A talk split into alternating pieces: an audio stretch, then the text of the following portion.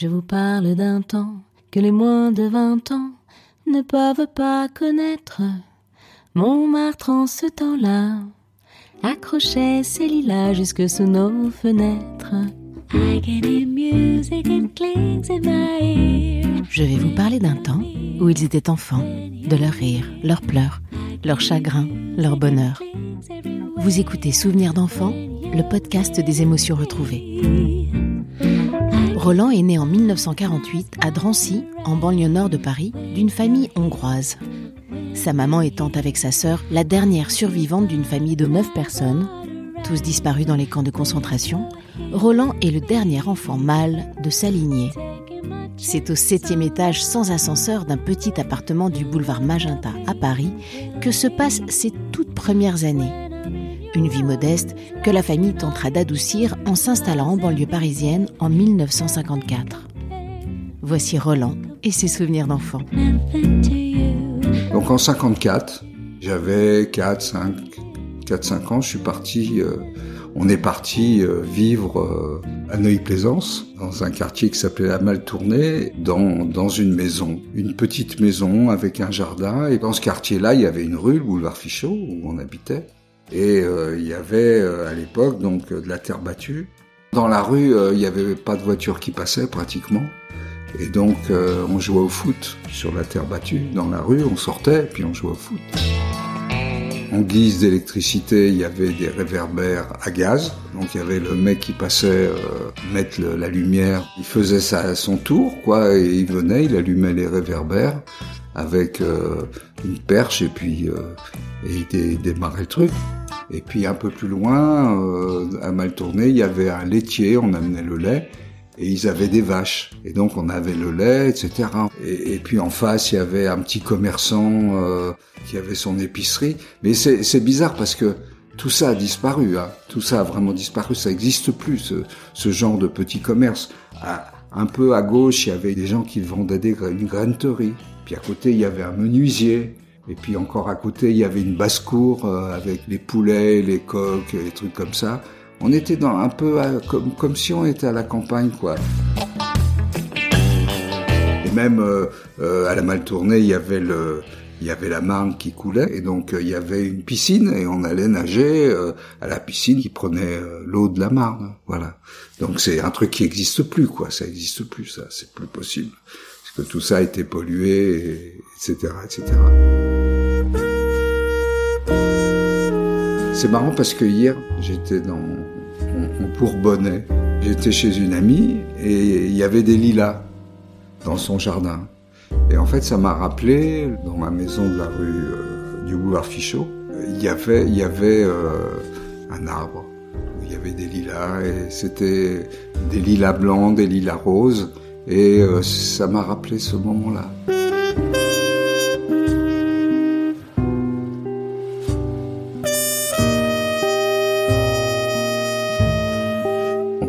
cours de piano, mon frère et moi, avec mademoiselle Sorin, qui habitait à Neuilly.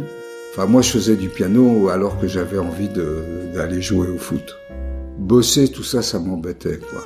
Hein, de faire les gammes, les trucs et tout ça. Mais je le faisais quand même parce que ma mère, elle avait le martinet et, elle me, elle a, jamais tapé, hein, mais elle menaçait. Martinet, martinet. Donc, euh, il fallait qu'on arrête de jouer au foot et puis euh, une fois par semaine, on partait de la de, de Neuilly-Plaisance, on prenait le 114 pour aller jusqu'au château de Vincennes. Du château de Vincennes, on prenait la une jusqu'à Sablon, qui est juste avant Porte-Maillot, alors tu vois. Et là, on marchait un quart d'heure, vingt minutes pour rejoindre l'endroit de Mademoiselle Sorin. Ah bah c'est, au moins une, une heure et quart de trajet, une heure et demie de trajet aller, et la même chose au retour.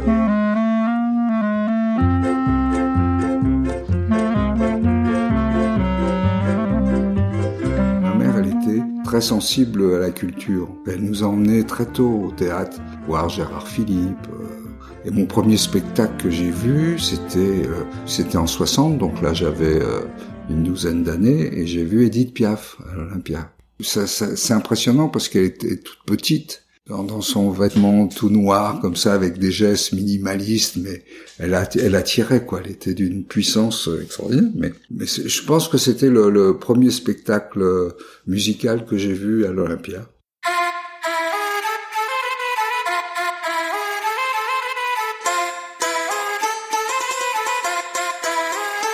Dans mon souvenir, ce qui, ce qui reste fort, c'est euh, le hongrois, la langue.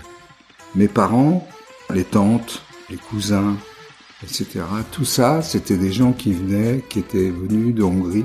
Et le hongrois faisait partie de cette langue qui était presque ma seconde langue. Mes parents, ils m'ont jamais appris le hongrois. Ils parlaient hongrois entre eux que pour euh, nous cacher des choses. Il y avait un camp qui était du côté de Shell, Gagny, où il y avait la communauté hongroise qui se retrouvait le dimanche, il y avait terrain de volet, euh, bouffe hongroise, au bord de la, Marne où on allait nager. On se retrouvait que des gens qui Bonjour, comment ça va? Tu vois, avec l'accent hongrois.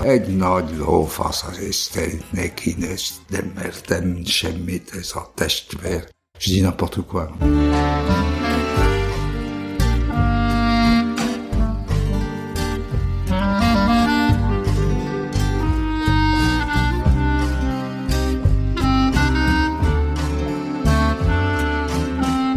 Côté juif, il était moins important pour moi que le côté hongrois. On était hongrois, qu'on soit juif ou pas, ça changeait rien. Mais en fait, ils étaient tous juifs aussi. Euh, dans, notre famille, euh, ils étaient tous euh, devenus communistes après la guerre.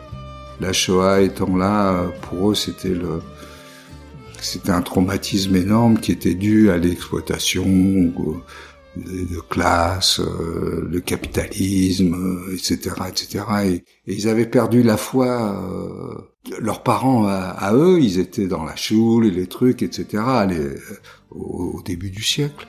Mais eux, à la sortie de la guerre où on perd tout le monde, où il y a 5 millions de morts, etc. Cette notion de qu'il y a un Dieu qui nous protège, etc. Le peuple élu, pour eux, c'est pas, c'était pas l'ordre du jour.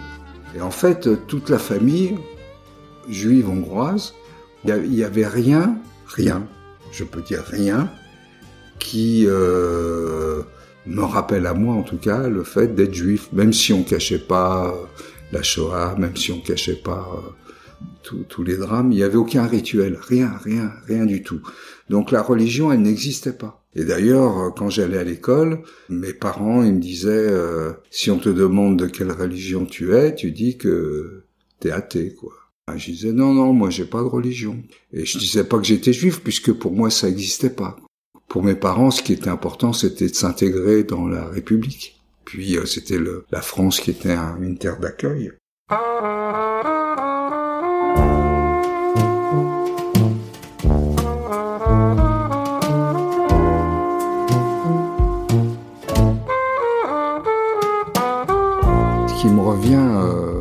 Euh, quelques 60 ans après, même plus, hein, quand je pense à cette période-là, c'est une période où euh, il y avait presque rien quoi autour, autour de nous, c'est-à-dire euh, il n'y avait pas de y avait pas de téléphone, il n'y avait pas de téléphone portable, il n'y avait même pas de téléphone du tout. Quand le téléphone est arrivé, c'est les gros téléphones noirs euh, en ébonite, etc. C'était déjà un, un, truc magnifique, euh, mais c'est arrivé, j'avais euh, peut-être 12-13 ans quand, quand on a eu le téléphone. Avant, il n'y avait pas de téléphone, donc euh, comment on communiquait, comment ça bougeait, comment on se rencontrait, sachant que bah, il fallait s'écrire ou on pouvait pas se téléphoner. Donc euh, c'est même presque inimaginable aujourd'hui de se dire que on pouvait vivre avec les problèmes de la vie normale, hein, comme on a maintenant, mais il n'y avait pas. Euh, le monde était petit, quoi. Ouais, c'est ça. C'est que le monde, il était euh, lié un peu à, à notre environnement proche et puis, euh, on pouvait pas penser la planète. Je pouvais pas visualiser la planète. Et en fait, tout ça, ça s'est, ça a explosé que après euh, qu'on soit allé sur la Lune, etc. Mais avant, euh, il n'y avait pas cette idée de mondialisation, de globalisation, d'écologie, tout ça, ça n'existait pas. Donc, on vivait euh, simplement. Hein, donc, euh, à la sortie de la guerre, c'était une vie modeste, mais pleine en même temps même s'il n'y avait pas grand-chose. Et ce que je me dis, c'est qu'aujourd'hui, on a beaucoup, beaucoup de choses pour nous distraire, pour voir le monde de tous les côtés, de d'avoir des informations. Mais est-ce qu'on est plus heureux maintenant qu'il y a 60 ans, alors qu'il y en avait presque rien? Enfin, où il y avait beaucoup, beaucoup moins. Je suis pas sûr. Enfin, je crois pas d'ailleurs. Même.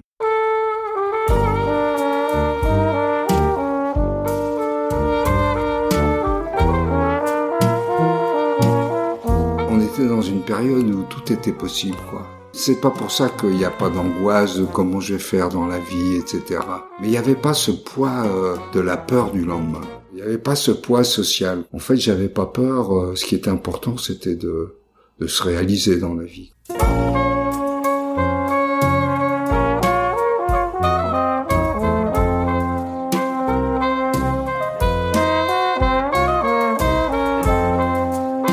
Une émission que j'aimais beaucoup parce que ça, ça m'a beaucoup marqué.